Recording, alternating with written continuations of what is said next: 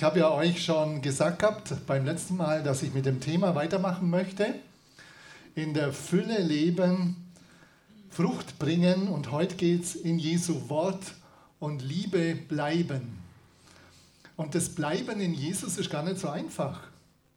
Da kommt in dem Text Johannes 15, wie viel Mal bleiben vor?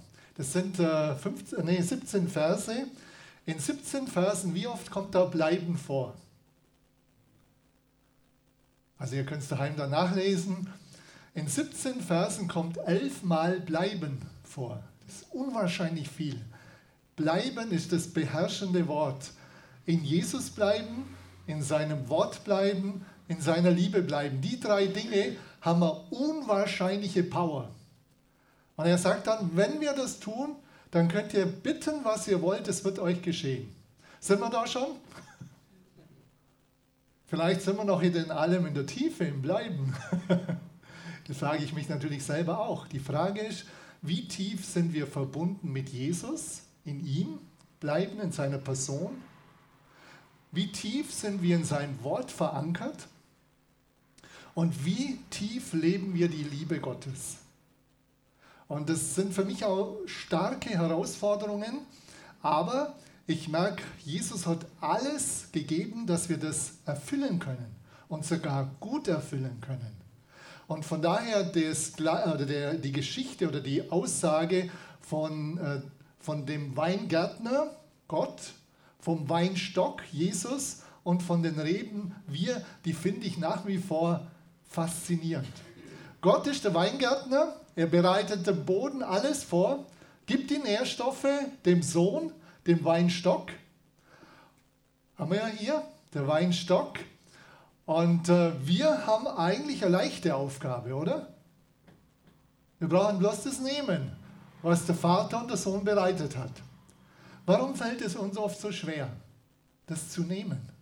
Die Frucht ist keine Leistung, das kommt hier sehr deutlich raus. Die Frucht ist ein Ereignis aus einer Beziehung. Und zwar aus der Beziehung zu Jesus, zu seinem Wort und zu dem, wie wir Liebe leben. Und das ist für mich faszinierend. Jeder Baum hat die Aufgabe, sich zu reproduzieren. Birnen bringen, Birnbaum bringt Birnen hervor. Seine Aufgabe ist zu wachsen, Birnen hervorzubringen, können wir essen davon. Aber seine Aufgabe ist auch, dass er sich reproduziert, dass es einen neuen Birnbaum gibt. Und so ist es auch in unserem Leben. Wir sind auch herausgefordert, Frucht zu bringen, dass wir selber das annehmen, was Gott uns gibt, aber auch, dass wir dann auch Menschen davon erzählen, dass auch andere die Chance bekommen, Jesus kennenzulernen. Das wäre auch eine Reproduktion dessen, was er uns gegeben hat. Wir haben äh, bei uns so eine rote Blutpflaume im Garten, die reproduziert sich sehr stark, meist an der falschen Stelle. Da kommen überall kommen neue, neue Blutpflaumen an Stellen, wo wir sie gar nicht haben wollen. Also, aber die ist zumindest sehr stark im Reproduzieren. Und ich wünsche uns, dass wir das verstehen, wie Jesus das wirklich meint. Und wir gehen jetzt heute den Text durch, also in Jesu Wort und in Jesu Liebe bleiben. So, normalerweise müsste das alles jetzt funktionieren. Wir haben es extra getestet. Funktioniert das? Ja, genau. Einfach nochmal einmal. Das wird schon.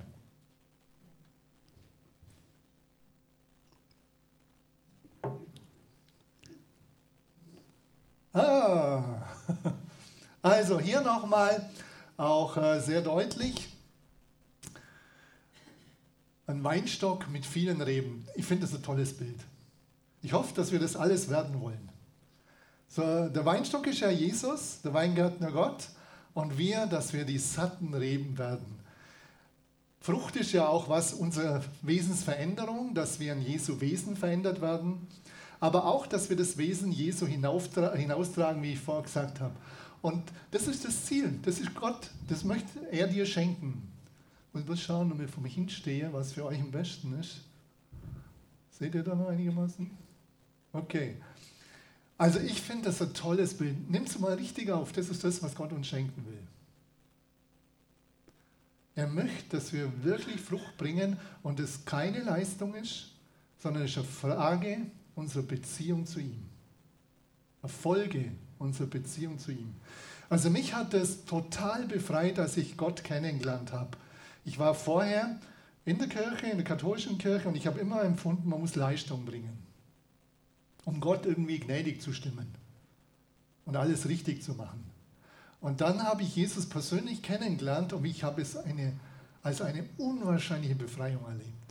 Weil ich gemerkt habe, es geht nicht um bestimmte Formen zu erfüllen, sondern es geht darum, diesen Jesus kennenzulernen und von, mit ihm Beziehung zu leben und von ihm alles zu empfangen. Eine tiefe Freundschaft, eine tiefe äh, Erfahrung der Vergebung, Kraft, Zuversicht, Hoffnung, alles von ihm. Das wünsche ich uns immer wieder. Und dass es wächst, dass wir uns verändern lassen in sein Bild, dass Frucht wirklich wächst. Dass wir mehr und mehr so werden wie er. Und das ist auch keine Leistung, sondern es ist das, wenn wir uns mit Jesus beschäftigen, mit seinem Wort beschäftigen, die Dinge tun, die er möchte von uns. Wir werden verändert in sein Wesen. Und das finde ich auch eine ganz große Sache, die Gott hat. Er müht hat er großes Bemühen, uns zu verändern in sich. Ich glaube, da hat er viel Arbeit, bei mir auch. Oder wollen wir das sein? Vielleicht hast du eine Zeit lang Frucht getragen und du bist mit Jesus gegangen und irgendwann hast du dann gesagt, okay, ja, ich gehe jetzt ein Stück wieder so zurück und mache meine eigenen Sachen. Also Jesus ist schon gut, aber nicht mehr so wichtig. Immer die Frage der Wichtigkeit. Das ist immer eine Frage der Wichtigkeit. Wenn Jesus an Wichtigkeit abnimmt, wird was anderes zunehmen. Das ist einfach so. Du selber und dein Ego nimmt zu. Ist immer so. Wenn Jesus abnimmt, nimmst du selber und dein Ego zu. Wenn Jesus zunimmt, nimmt deine Hingabe zu und dein Ego wird weniger. Also, das ist vielleicht jemand gewesen, der lange Zeit mit Jesus gegangen ist und lässt sich, äh, lässt sich jetzt schleifen. Die Frucht wird auf Dauer nicht schön, oder? Oder vielleicht sogar, und äh, das ist das andere, das Krassere noch, dass äh, dein altes Wesen wieder hervorkommt. Deine Bosheit, deine Selbstsucht, deine Rechthaberei, die Dinge kommen alle wieder.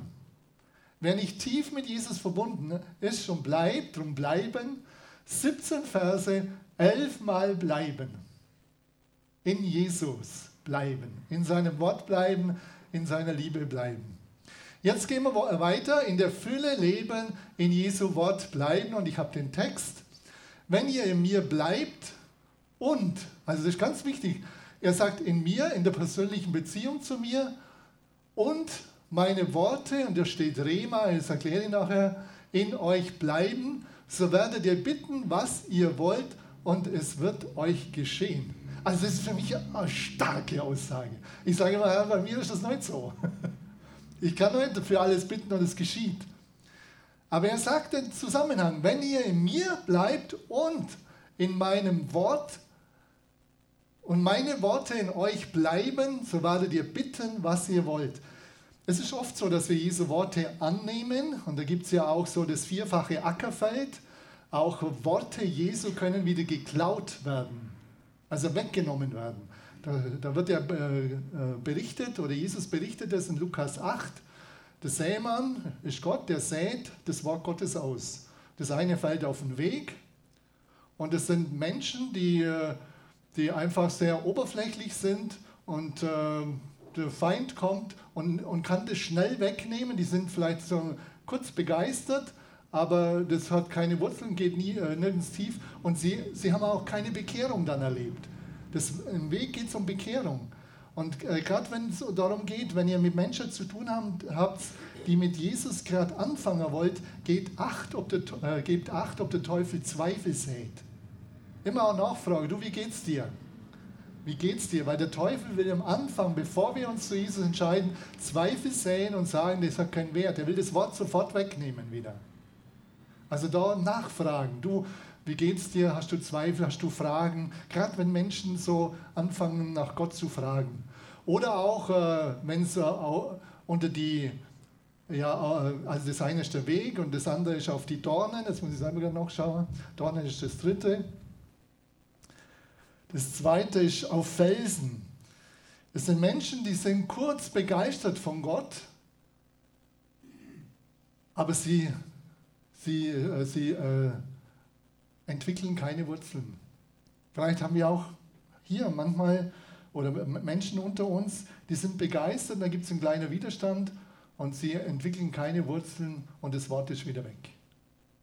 Oder das dritte ist auf dem, unter die Dornen. Und das ist auch eine interessante Aussage. Da sagt Jesus unter die Dornen, das sind diejenigen, wo die, da ist der Samen in die Dornen reingefallen und die Dornen wachsen mit dem auf. Und äh, dann heißt es, so Ablenkung, Oberflächlichkeit, Sorgen, Vergnügungen und Reichtum, die ersticken das Wort. Also die Frage ist, sind wir gerade irgendwo, der eine oder andere in einer Situation, wo er merkt, ja, so oberflächliches Leben und äh, Sorgen, das ist eigentlich eine primäre Sache von mir. Oder auch äh, Trachten nach Reichtum, ein ganz starkes Trachten oder so oberflächliches Leben, das wird das Wort Gottes auf Dauer ersticken. Das wird ersticken und es wird nicht zur Reife kommen. Der, der, der Samen kann nicht aufgehen. Und dann ist der, das vierte äh, der vierte ist ein guter Boden. Und das ist schon interessant. Da heißt es, dass es ein guter Boden ist.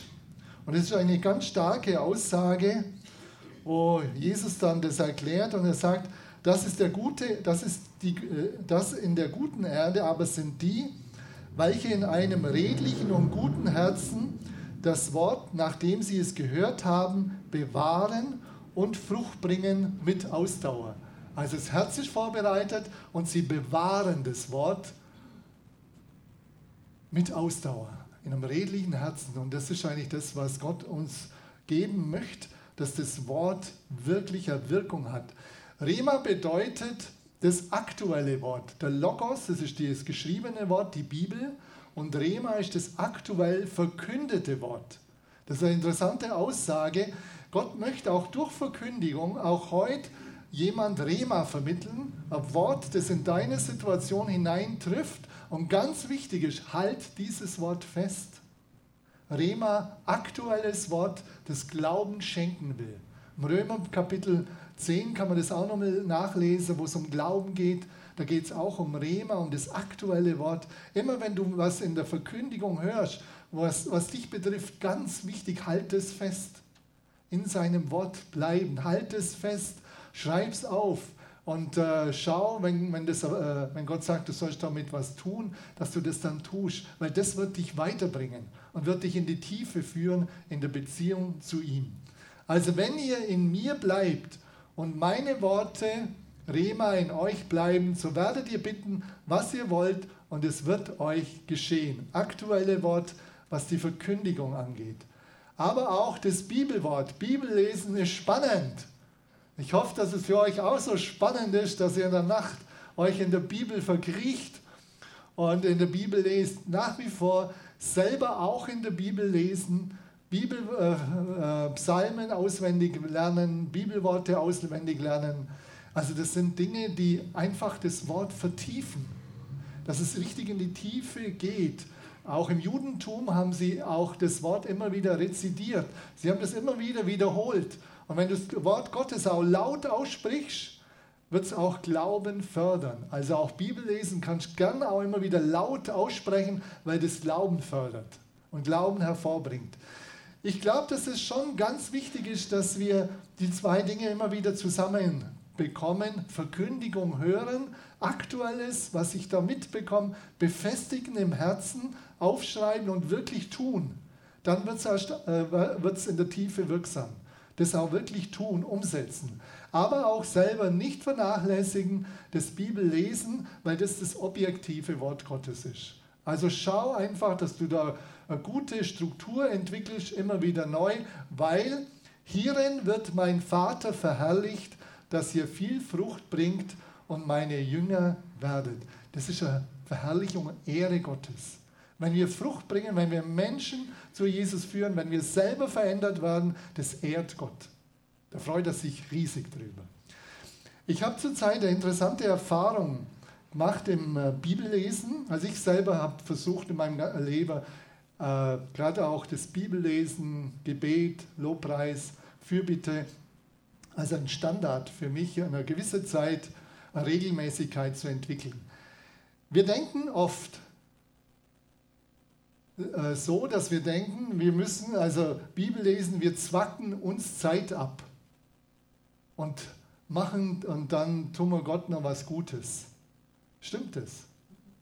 Wir denken doch oft so. Jetzt muss ich auch noch dort Zeit abzwacken, habe ich auch immer wieder mal gedacht. Und tu Gott was Gutes. Stimmt es? Wisst ihr, wer auf uns wartet? Also mir hilft es ungemein. Die Bibel sagt ja, wenn, ihr, wenn du in dein Kämmerlein gehst, da ist Gott und er wartet auf dich. Er nimmt sich Zeit für dich. So ist die Sache. Der lebendige Gott nimmt sich Zeit für dich und für mich. Das ist für mich eine ganz neue Dimension geworden, wo ich sagte, bin ich doof, dass ich denke, ich schenke Gott Zeit. Er nimmt sich Zeit für mich. Der lebendige Gott, der die Erde geschaffen hat, der ca. 8 Milliarden Menschen im Blick hat, er nimmt sich jeden Tag auch eine konzentrierte Zeit für mich, wenn ich das will. Er lebt zwar in mir und wir sollen den ganzen Tag dürfen, sollen, wir dürfen mit ihm verbunden sein, das ist ja auch der Hammer an sich. Aber für mich hat das äh, mein Bibellesen völlig revolutioniert, wo ich gesagt habe, Gott wartet auf mich. Er nimmt sich Zeit für mich. Das ist ein völlig anderer Ansatz. Und nicht, ja, jetzt sollte ich halt auch noch. Und wenn ich äh, mein Kämmerchen komme, öfters sage ich, vielen Dank, Herr, dass du da bist. Dass du auf mich wartest. Vielen Dank, dass du da bist. Dass du da bist. Dass du dir die Zeit nimmst. Dass du, dass du total aufmerksam mir gegenüber jetzt zuhörst. Dass es dir wichtig ist, was ich für Dinge habe, für Anliegen. Aber es ist immer auch wichtig, dass wir in seinem Wort lesen, dass wir auch ihn ehren und dass wir auch äh, ihm äh, wirklich den Dank bringen, wie wir heute auch gehört haben, der ihm gebührt. Also, in Jesu Worten bleiben ist was ganz Wichtiges, um Frucht zu bringen, weil sonst, äh, wenn wir von ihm das nicht holen, da wird nicht viel passieren. Nicht viel an Wesensänderung bei uns und nicht viel an dem, was wir anderen Menschen wirklich an Hingabe geben können. Und dann das Zweite, in Jesu Liebe bleiben. Wie der Vater mich geliebt hat, habe auch ich euch geliebt. Bleibt in meiner Liebe. Also auch da bleiben. Wir haben vielleicht das angefangen, auch äh, in der Liebe Gottes. Äh, Römer 5, Vers 5 heißt ja, wenn wir äh, Jesus kennengelernt haben, ist der Heilige Geist ausgegossen in unsere Herzen. Die Liebe Gottes ist ausgegossen, die ist da, aber die, die wird immer wieder mal weniger, wenn wir sie weitergeben. Darum ist es auch wichtig, dass wir nachholen und aber auch in dieser Haltung der Liebe und Hingabe bleiben. Wenn ihr meine Gebote haltet, ist jetzt auch interessant, ja, wie geschieht das? Wenn ihr meine Gebote haltet, so werdet ihr in meiner Liebe bleiben, wie ich die Gebote meines Vaters gehalten habe und in seiner Liebe bleibe.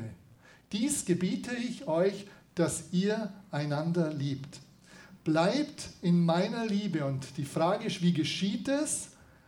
Wenn ihr meine Gebote haltet, so werdet ihr in meiner Liebe bleiben. Jetzt können wir überlegen, wie ist die Woche gelaufen? Haben wir die Gebote gehalten und eigentlich brauchen wir uns bloß auf zwei spezialisieren? Haben wir Gott geliebt, uns, unseren Nächsten geliebt und uns selber wertgeschätzt? Haben wir das die vergangene Woche gemacht? Die zwei, wenn wir die vor Augen haben, das ist, das ist Jesus sagt, das ist das ganze Gesetz und die Propheten. Gott geliebt, haben wir ihn als allerwichtigsten gehabt, haben wir unseren Nächsten geliebt, wertgeschätzt und uns selber auch wertgeschätzt und nicht abgewertet. Also, in der Liebe bleiben bedeutet in seinen Geboten bleiben. Und Jesus hat es wieder anders gemacht. Das finde ich auch toll. Jesus sagt hier selber, so werde ich, äh, wenn ihr meine Liebe, wenn ihr meine Gebote haltet, wie ich die Gebote meines Vaters gehalten habe. Jesus hat es nicht anders gemacht. Jesus hat den Vater geliebt, Jesus hat uns geliebt und Jesus hat sich selber wertgeschätzt. Er hat es nicht anders gemacht. Also eigentlich ist das, was Gott fordert, finde ich gar nicht so viel. Wenn wir an der Quelle sind, wenn wir an der Quelle sind und das ist die Beziehung zu Jesus, wenn wir an der Quelle sind, wenn wir von der Quelle nehmen, er der Weinstock und wenn wir nehmen alles, was wir brauchen, Liebe, Kraft, Freude, Freundlichkeit, können wir alles holen. Alles holen und einfach weitergeben. Und sonst werden wir sehr stark in Streitereien drin sein. Und die Frage ist, wie kann auch immer wieder Versöhnung geschehen? Ich möchte jetzt noch ein äh, paar Punkte dazu nehmen, auch äh, in der Liebe bleiben, was so praktische Dinge sind. Äh, Jesus sagt ja, wir sollen die Geschwister lieben, wie Jesus uns liebt. Wie ist das eigentlich? Wie liebt Jesus dich? Er liebt dich vorbehaltslos, wertschätzend und mit seiner ganzen Hingabe. Das ist das, wie wir einander lieben sollen. Wertschätzung, also vorbehaltslos, wertschätzend und mit seiner ganzen Hingabe. Mit unserer ganzen Hingabe. Ich mag für mich selber, das fordert mich auch immer wieder heraus, gerade auch in Konflikten. Und ich denke gerade, wie persönlich jeder Einzelne braucht es für sich, in der Ehe, in der Schule, in der Familie, auch im Umfeld. Wie kann ich Konflikte bewältigen? Wir sind, wir sind Menschen, wir geraten aneinander und die Frage ist, wie können wir Konflikte bewältigen? Jeder soll selber eine gute Konfliktbewältigungsstrategie haben. Und ich sage ein paar Dinge, die nur so jetzt grundlegende Dinge, da kann man ganz viel könnte man dazu sagen, aber die mir ganz besonders wichtig worden sind. Beziehung, Liebe ist wichtiger als Erkenntnis, sagt der Paulus. Also der Paulus sagt, Erkenntnis, Streitereien, die bringen uns fast immer auseinander. Und äh, wir wissen es im Neuen Testament und auch später, Erkenntnisunterschiede haben ganz viele Gemeinden gespalten. Der eine sagt, das ist richtig, der andere sagt, das ist richtig, was ich sage ist richtig, was der andere sagt ist richtig. Und der Paulus sagt, die Liebe ist wichtiger, die Beziehung zueinander ist wichtiger als die Erkenntnis. Natürlich nicht, wo es darum geht, ob Jesus der einzige Weg ist. Da, gibt's, da kann man nichts verhandeln. Jesus ist der einzige Weg zum Vater. Das kann man, würde ich sagen, das kann man nicht verhandeln. Aber wie wir Gemeinde bauen, wie wir Beziehungen bauen, das, da gibt es viele unterschiedliche Meinungen. Aber da sagt Jesus, die Meinungen könnt, äh, können euch schnell auseinandertreiben, beziehungsweise Paulus sagt es, hat er ja ständig erlebt in den Gemeinden. Wie viele Streitereien, könnt ihr die ganzen Briefe, wenn ihr die lest, könnt ihr ja sehen, wie viele Streitereien gab es um Erkenntnisunterschiede. Der eine hat sich zum Paulus gehalten, der andere zum Petrus, sagt, sagt, das ist wichtig und das ist wichtig und, und, und. In der Ältestenschaft haben wir ein ein, ein Grundwert gesetzt. Und der Grundwert heißt, Beziehung ist wichtiger als Erkenntnis. Der Grundwert. Wir lassen uns nicht auseinander äh, äh, differieren. Und in der Ehe wäre das wichtig, in der Kinderarbeit, in der Gemeinde. Beziehung ist wichtiger. Es gibt einen höheren Wert als das, dass ich recht habe. Es gibt einen höheren Wert. Der Paulus drückt ihn sehr deutlich aus. Er sagt, lasst euch nicht auseinandertreiben aus vielleicht für euch nicht Nebensächlichkeiten, aber für Gott Nebensächlichkeiten. Es gibt einen höheren Wert und das hat uns geholfen als Ältestenschaft die ganzen Jahre, mein, zwei Gemeinden zusammenzuführen, das ist keine leichte Sache. Da hat man total unterschiedliche Prägungen, unterschiedliche Erfahrungen und alle denken, ja, ich habe recht, oder? Denkt man doch. Jeder denkt, ich habe recht. Und wir sind auch in der Ältestenschaft immer wieder auch aneinander geraten. Und die Gefahr war immer auch da, dass das Ganze auseinanderfliegt. Aber Gott hat uns immer wieder gesagt, schaut auf mich und wenn ihr auf mich schaut, dann werdet ihr euch nicht von der Beziehungen her auseinandertreiben lassen. Und dann haben wir auch immer wieder geschaut, dass wir Beziehungen klären. Ich weiß nicht, wo du gerade stehst. Beziehung, Liebe ist wichtiger als Erkenntnis. Ein zweiter Wert, Person und Sache trennen. Das ist generell eine Konfliktbewältigungsstrategie, die jeder haben muss. Person und Sache trennen. Überlegt mal in der vergangenen Woche, ihr habt äh, sicher, äh, die eine oder, oder der eine oder andere hat Auseinandersetzungen gehabt, konntet ihr Person oder Sa und Sache trennen? Seid ihr auf der sachlichen Ebene gewesen und habt miteinander gesprochen? Christian und ich, wir merken auch immer wieder, wir müssen aufpassen, Person und Sache trennen. Wenn ich mal was sage und, und sage, du, äh, ähm, hast du das und das schon gemacht? Dann kann es sein, dass sie denkt, dass es persönlich ist, dass sie denkt, das hat sie jetzt nicht gemacht oder hat sie vernachlässigt. Und ich frage einfach ganz normal nach. Also, äh, also nicht, dass es äh, ist keine Anfrage und nichts, sondern ich frage einfach, ob sie es gemacht hat oder denkt dann selber, dann mache ich das, aber es ist keine Wertung, nichts. Überlegt mal, wie viele Dinge da in die falsche Ebene kommen, dass du es falsch einordnest. Also der Sender und Empfänger sind ja unterschiedlich. Du hörst was und denkst sofort, der greift mich an. Und der fragt nur was Normales. Und es ist wichtig, das auseinander zu, äh, auseinander zu klamüsern. Was hat er jetzt gewollt? Hat er eine normale Frage gestellt und wollte sachliche Klärung? Oder hat er mich wirklich angegriffen? Was ja oft sehr wenig ist. Oft geht es um die Sache. Also, Person und Sache trennen, ganz wichtig in jeder Ebene.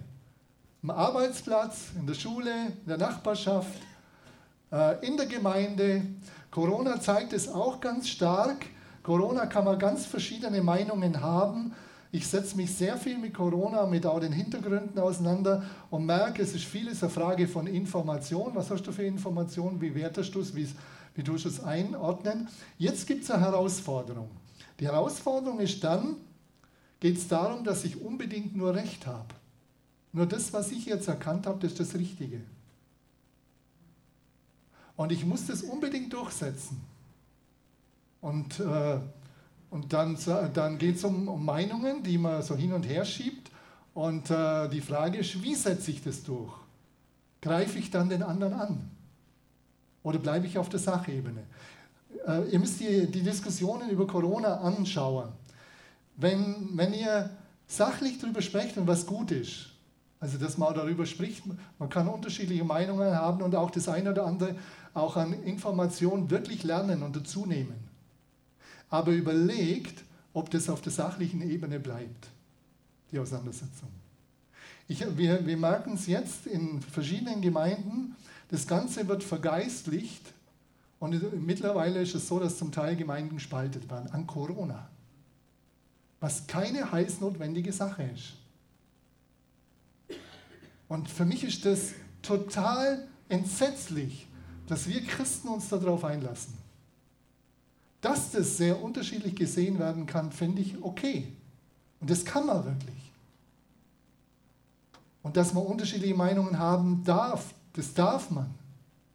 Aber die Frage ist, ob wir Person und Sache trennen können oder ob wir sagen, jetzt, das ist so wichtig, dass ich den anderen nicht mehr lieb. Dass ich den anderen abwehrt, weil das ist das Nächste, was jetzt kommt. Keine Polemik bei Meinungsverschiedenheiten. Ehe, Kleingruppe, Leitungen.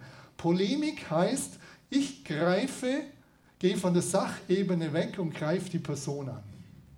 Haben wir auch öfters in der Ältestenschaft gehabt. Der eine will seine Meinung durchbringen, der merkt, der kriegt sie so ganz äh, durch, dann wertet er die Meinung vom anderen ab. Müsst ihr mal schauen, was ihr macht. Dann sagt er, das, was du sagst, ist unmöglich. Das, was du sagst, ist blöd. Ist das eine sachliche Ebene? Das, was du sagst, ist blöd. Das ist keine Sache. Er greift die Person an. Er will seine Meinung durchbringen und greift die Person an.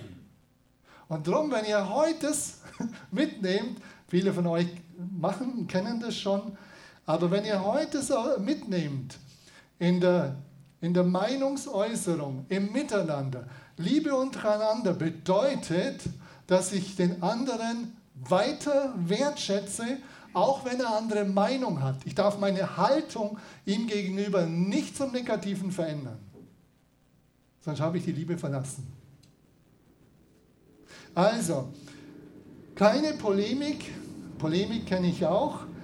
Wie gesagt, wenn ich denke, dass meine Meinung nicht durchgesetzt wird, dann wird man lauter und dann versucht man den anderen wirklich persönlich anzugreifen und den anderen niederzumachen. Seine Meinung niederzumachen und dann aber auch nur ganz persönlich. Dann holt man irgendwas aus der Schublade raus.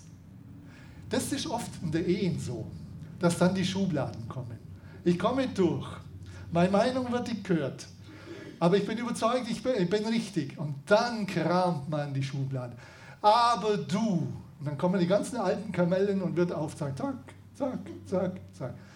Das ist, hat nichts mit Liebe zu tun, das hat mit Selbstsucht zu tun, mit Angst, weil du deine Meinung nicht durchkriegst, oder mit Macht, weil du deine Meinung unbedingt durchkriegen musst. Und das ist wichtig, ihr lieben Geschwister, ihr lieben Gäste, dass wir eine Konfliktbewältigungsstrategie haben und immer wieder neu lernen, die uns zueinander wiederbringt und nicht voneinander weg. Und der Gemeinde muss das besonders lernen. Die Bibel sagt, Jesus sagt, daran wird die Welt erkennen, dass ihr Liebe untereinander habt. Ja, was sind wir denn für Zeugnis, wenn das bei uns nicht immer rauskommt? Jesus sagt es so stark. Die Welt will sehen, wie wir miteinander umgehen. Das will die Welt sehen. Die will sehen, streiten die genauso an Streit und dann auf Distanz, das ist das Übliche. Streit und äh, Abwertung, Polemik, das ist das Übliche, in den Medien sowieso. Wie streiten oder wie bewältigen Christen Konflikte? Ich wünsche uns und ich möchte, solange ich mit dabei bin, ich möchte mit euch daran arbeiten, dass wir wirklich eine gute Konfliktbewältigungsstrategie haben. Wir zerstören so viel. Und wir können, könnten auf der anderen Seite so viel aufbauen und ein Zeugnis für die Welt sein, wie wir umgehen miteinander. In schwierigen Dingen. Corona ist ein schwieriger Konflikt. Schaffen wir das, dass wir der Welt zeigen, dass es uns nicht auseinanderhaut? Schaffen wir das?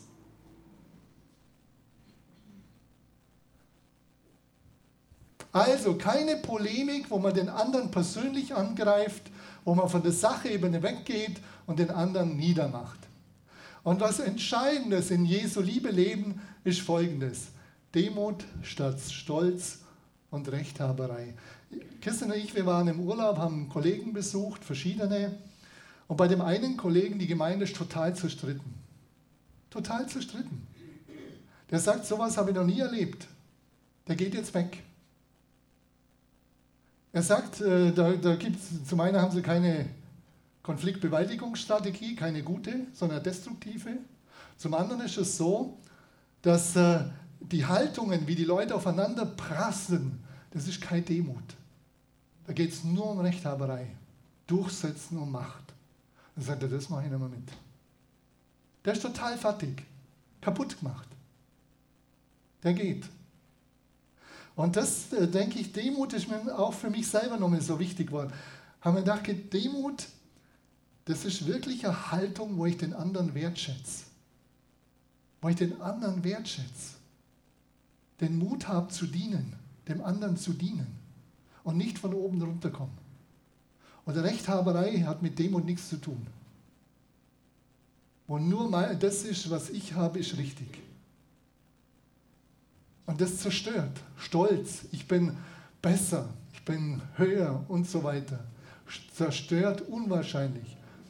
Ich möchte unser ganz normales Ding, ich komme jetzt zum Schluss, zeigen, in Jesu Liebe bleiben, Beziehungs- und Gemeindephasen beachten und auch Wachstumsphasen beachten. In jeder Organisation gibt es ein S, das soll ein S sein. Wo es raufgeht, wo es gut, also immer besser wird und oft gibt es einen Punkt, wo man oben ist und dann geht es wieder runter. Und die Frage ist tatsächlich, ob es dann wieder hochgeht. Und das ist auch in Beziehungen so. Auch in unseren Beziehungen gibt es das S. Wir sind nicht immer gleich dicht. Wir sind nicht immer gleich nah beieinander. Auch in Gemeinden gibt es das.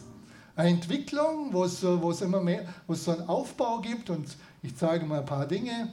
Am Anfang die Euphorie, in der Gemeinde und auch in Beziehungen, Euphorie, wo man alles toll findet. Wow, wir haben uns kennengelernt oder Gemeinde, wir haben eine neue Gemeinde gegründet. Super. Und dann oft schon bald in der Beziehungsebene weiß man es, nach zwei, drei Jahren kommt in der Regel die Konfliktphase. Und weil der andere, der war vorher so toll und alles war toll und plötzlich merkt man, da sind auch Ecken und Kanten. Und eigentlich denkt man nur, der andere hat Ecken und Kanten und merkt gar nicht, dass man es selber auch hat. Und dann gibt es die Konflikte und dann gibt es Auseinandersetzungen und dann setzt man zum Teil auch die Beziehung grundsätzlich in Frage, in der Ehe zum Beispiel. Oder auch in der Gemeindearbeit oder auch in der Gemeinde, bin ich in der richtigen Gemeinde, da, da gibt es Auseinandersetzungen. Eigentlich habe ich gedacht, ich komme in eine Gemeinde, wo nur Harmonie ist. Habe ich zum Beispiel früher gedacht. Ich komme in eine Gemeinde und endlich nur Harmonie. Und die haben ja gestritten wie die Wilden. Die gute Nachricht, die haben es dann aber auch überwunden irgendwann. Aber zuerst, das war ein Schock für mich. Das will Gemeinde sein. Eine Gemeindestunde, ja, danke, ich bin im falschen Film, das kenne ich ja von daheim. Die streiten ja genauso, wie mein Vater und meine Mutter gestritten haben. Ah, okay, ja, das kann doch nicht mal, das will Gemeinde sein. Das hat mich fast irre gemacht als junger Christ. Also, Konfliktphase ist normal, die wird immer kommen. In jeder Beziehung, in jeder Gemeinde, immer wieder. Die Frage ist, kommen wir zur Wandlung? Dass man miteinander eine gute Konfliktbewältigungsstrategie hat, wo man Konflikte klärt, wo man Dinge ausdiskutiert, wo man Hintergründe auf den Tisch bringt. Manchmal braucht man natürlich Hilfe dazu. Und nehmt die Hilfe. Nehmt die Hilfe in Anspruch, damit das nicht zerbricht. Das ist eine gefährliche Sache. Hier zerbrechen oft Beziehungen, hier zerbrechen oft Gemeinden. Wenn wir schaffen, und ich denke, das ist immer wieder eine neue Herausforderung für uns als Gemeinden, dass wir dann schauen, das höhere Ziel ist Gott und sein Reich, wie ich vorgesagt habe. Das höhere Ziel ist Jesus und die Beziehung zu ihm. Die Liebe untereinander ist wichtiger als Erkenntnisstreitereien. Und dann ist die Frage, wenn es gut läuft, dann werdet ihr immer wieder und wir immer wieder in, in eine so Frieden, Friedenssituation reinkommen, dass man miteinander sehr gut zurechtkommt als Ehepaar. Dass man einfach so die Grundkonflikte hat man geklärt und man kommt jetzt ganz nett, ganz gut zurecht und das ist einfach auch sehr schön. Und was passiert da oben, auch in der Gemeinde? Man tut nicht mehr so viel für die Beziehung. Ja, läuft ja alles. Man investiert nicht mehr so. Was passiert? In der Regel, wenn du sagst, ja gut, es, ist, es läuft ja alles, du brauchst nichts mehr tun als Mann oder als Frau oder in der Gemeinde, wir sind ja so nett beieinander, es ist alles gut. Was? Langweilig. Die Gefahr ist da. Die Gefahr ist da, dass man nachlässt. Dass man nicht mehr schaut, wo sind die Verlorenen zum Beispiel. Dass man sie nicht mehr so im Blick hat, weil es geht ja ganz gut. Bin ja ganz gut integriert. Es läuft ja alles. Ich kenne das sehr wohl. Ich habe Gemeinde ja selber aufgebaut mit 21 Leuten, angefangen und ich habe all das mitgekriegt, was hier ist. Und die Gefahr ist, in, in eurer Größe ist eine große Gefahr zwischen 40 bis 60 Leuten. Ist alles nett. Die Phase habe ich auch gehabt. In der Bodenseestraße. 40 bis 60 ist alles gut gelaufen. Konflikte waren ganz viele Konflikte da, aber wir haben eine gute Entwicklung gemacht. Es sind Menschen dazugekommen. Und da haben wir gesagt, eigentlich ist alles nett. Ich bin überzeugt, wir wären nicht mehr gewachsen, wenn wir die Haltung, oder nur ganz leicht, wenn wir die Haltung dann gehabt hätten, es ist alles gut. Wichtig ist, dass man dankbar ist, dass wir dahin kommen sind. Aber wichtig ist, dass wir weiter dann unseren Blick öffnen und sagen, ja, wie schaut es jetzt aus? Wo sind die Verlorenen? Ganz neu zu den Verlorenen den Blick öffnet. Und bin ich bereit, dass sich auch eine Gemeinde was verändern darf an Strukturen zum Beispiel? Bin ich bereit, bin ich nur offen für Menschen? Wir haben in, in Memmingen das größte Problem, Entschuldigung, Dankeschön, mein Schatz. In Memmingen haben wir das größte Problem, neue Menschen zu integrieren, weil kaum jemand noch Zeit hat und einen Blick dafür. Also wir sind ganz neu dran. Jetzt zu schauen, wie schaut es aus, Gastfreundschaft. Was ganz Normales. Wer ist noch offen, wenn neue da sind, sie einzuladen? Riesenherausforderung. Und die Gefahr ist, dass die dann hinten wieder rausgehen würden. Und halt auch in die Gemeinde. Die Gefahr ist, also dass man da ein Stück runtergeht, das ist äh, auch in Beziehungen, die Gefahr ist da. Die Fra entscheidende Frage ist, du brauchst nicht bis runtergehen. Die entscheidende Frage ist auch in Beziehungen, erkenne ich die Situation, erkenne ich die Situation, was bei mir abläuft. Erkenne ich das? Und will ich mit der Hilfe Gottes wirkliche Veränderung? Zum Beispiel, was Konflikte angeht. Du kannst erkennen, wie weit du in deiner Beziehung bist daran, wenn du heute einen Konflikt hast in deiner Ehe und du stellst wieder alles Grundsätzliche in Frage, dann bist du nur am Anfang. Wenn du einen Konflikt hast in der Ehe und der ist punktuell, es geht um eine bestimmte Sache und die bearbeitet ihr, aber ihr stellt nicht das Grundsätzliche eurer Beziehung in Frage, dann seid ihr schon wirklich gewachsen. Ganz wichtig. Das ist ein ganz wichtiges Kriterium. Wie laufen, was ist also um was geht es? Einen punktuellen Konflikt und du stellst nicht alles in Frage oder du hast einen Konflikt und jedes Mal stellst du die Beziehung in Frage und du kramst in deiner Vergangenheit und holst alles hoch.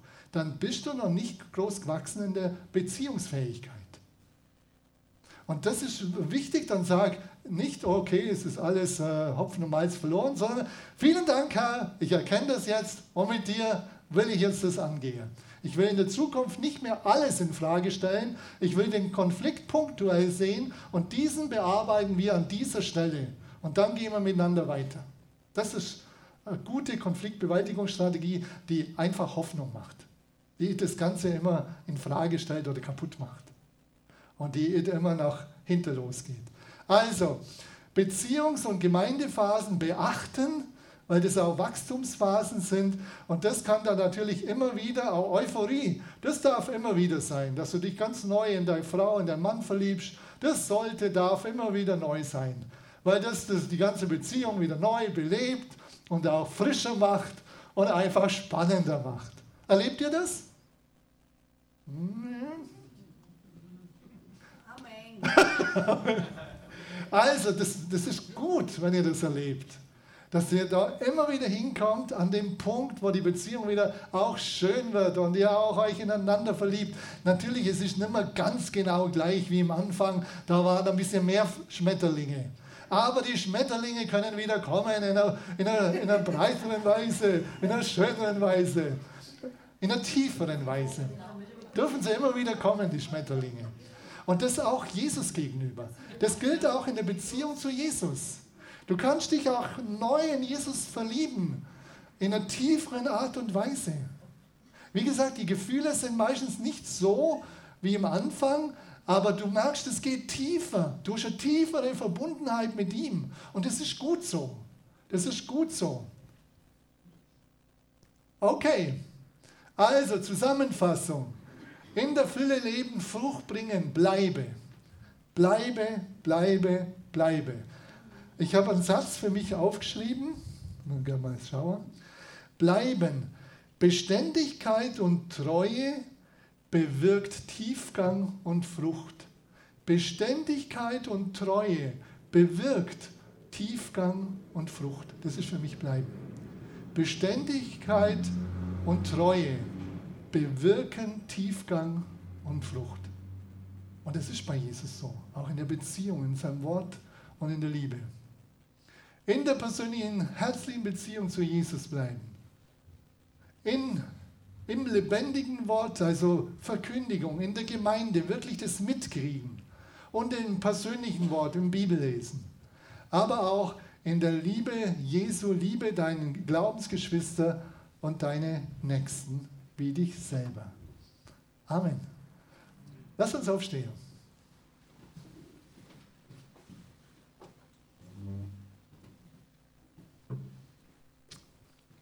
Herr, du weißt genau, wo wir alle stehen. Vielleicht sind wir gerade in so einer Konfliktphase drin oder vielleicht auch gerade in so einer friedlichen Situation, wo es uns einfach gut geht. Und du willst, dass es uns auch gut geht. Oder vielleicht gerade in so einer Euphorie, die einfach toll ist. Und Vater, ich bete darum, dass du uns hilfst, als Gemeinde, als Gäste, als Einzelne. Herr, dass wir immer wieder neu unseren Blick auf dich richten. Herr, auf die Beziehung zu dir. Und dass wir daraus, aus der Beziehung und aus dem Wort heraus Liebe leben. So segne ich euch mit der Liebe Gottes, die ausgegossen ist in unser Herzen. Ich segne uns mit dem Wort Gottes, mit dem Rema, dem Aktuellen, das Gott in unseren Herzen verankern will, aber auch mit dem geschriebenen Wort. Und ich segne uns mit Liebe, die mächtiger ist als Stolz und Rechthaberei. Im Namen Jesu. Amen.